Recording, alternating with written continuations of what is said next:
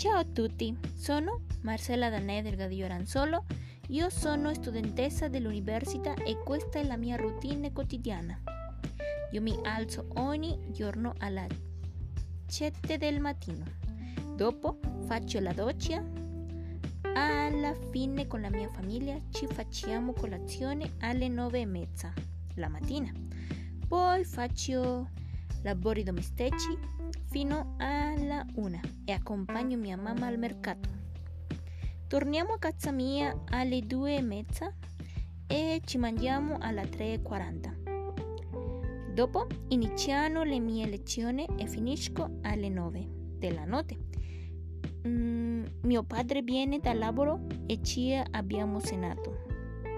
Dopo noi ci guardiamo la tv e ci riposeremo. È tutto, grazie.